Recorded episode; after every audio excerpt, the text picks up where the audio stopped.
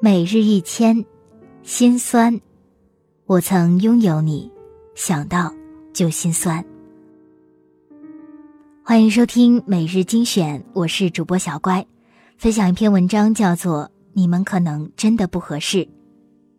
在吵架小姐和不合适先生分手那天，我的手机被连番轰炸，先是吵架小姐打来电话诉苦，后是不舍先生打来电话问她的行踪。顺带诉了苦，我的手机电量从百分之六十直线下降到了百分之二十，低电提醒。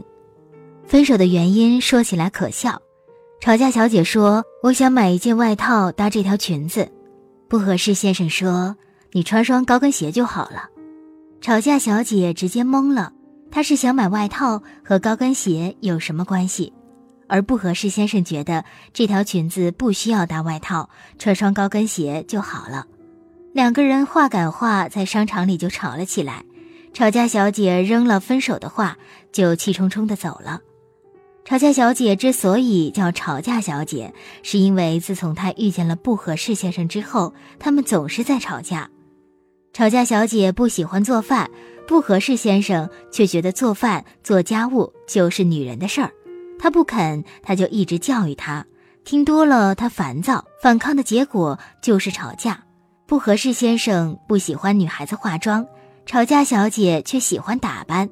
他常说的一句话是：女孩必须精致。他出门必洗头，洗头必吹干，脸必抹过护肤品，衣服也是搭配过的。这些在他看来都是麻烦，他一脸不高兴，他自然也不高兴。他们去看肿瘤君，吵架小姐哭得稀里哗啦。不合适先生说这些都是编的，只有你这么蠢的人才信。他告诉他这是真人真事改编的，他依然觉得是他蠢才会信。吵架小姐觉得这人不讲道理，两人又是吵一架。精致的吵架小姐也有二逼的时候，她在生日会生动地表演了一曲忐忑，不合适先生就不乐意了，一脸的鄙视。吵架小姐的可爱合曲儿，在他眼里全成了丢人现眼。吵架小姐知道他们俩不合适，他的一言一行他都在挑剔，他小心翼翼说话做事还是合不到他心意。可他爱他，一直在坚持，想着磨合磨合就好了。磨合了五个月，情况越来越糟，吵架越来越多，小到吃饭还是吃面，无聊到女生上厕所应不应该踩马桶。他们都能吵一架，这一次吵架小姐终于不愿意坚持下去了。有的人不是不爱，可是相处起来就是觉得处处都是磕磕碰碰。你们的习惯不同，你们的喜好不同，你们的看法不同。一个爱运动，一个懒；一个上进，一个安于现状；一个喜欢热闹，一个好静。你们说话不在一个频道，你时时觉得都在对牛弹琴。他的每句话都戳得你生疼，其实你知道你们一点儿也不合适。你不信不合适的理论，你偏要试试看，花了大把时间和力气才醒悟，原来怎么磨合都没有用。你们截然不同的思维和行为方式根深蒂固，不是一句喜欢就能完全改变，总有一天会耗光所有的坚持和喜欢，开始烦累，想要逃避，最终分手。既然早就知道不合适，何不早早放手，一别两宽，各生欢喜？吵架小姐和不合适先生在一起的五个月里，她都在反思，是不是自己脾气太差，不够包容，不会妥协。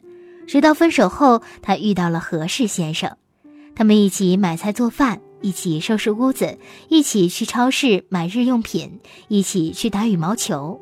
他们养了他一直想要的小狗。何适先生给吵架小姐时间化妆，陪她买衣服、买鞋子，他就喜欢她打扮的漂漂亮亮的。他觉得看电影会哭的她特别善良，他被她二逼逗得哈哈大笑。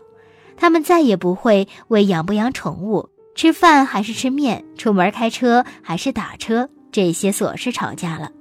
吵架小姐的感情生活轻松了好多，再也不像祥林嫂一样到处找人倾诉了。当你们相处起来总是意见不合，总是争吵的时候，你总觉得是因为自己不够耐心，不够宽容，不够脾气好。其实不是你的错，也不是他太坏，只是因为你们不合适。直到你遇见了那个合适的人，你才会发现，并没有那么多意见不合，那么多需要妥协。自己没有那么差，对方也没有那么不可理喻，一切都美好的顺其自然，幸福的毫不费力。别再纠结不合适的爱情了。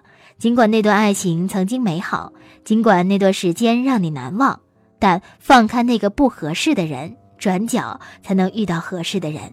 人生如此，东西也一样。不再合适你的东西，就像不再合适你的人一样。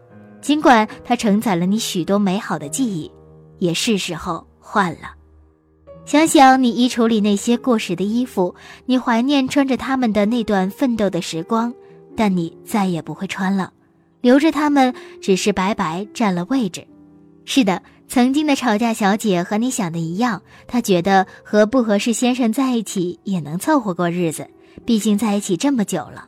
但当她开始和合适先生在一起，活出漂漂亮亮的自己，过着幸福美满的生活时，恐怕也会觉得当初的可惜不是你，原来是幸好不是你。瞧，不再合适现在的你的东西，与其放着生厌，不如让它留在青春的记忆里来的美好。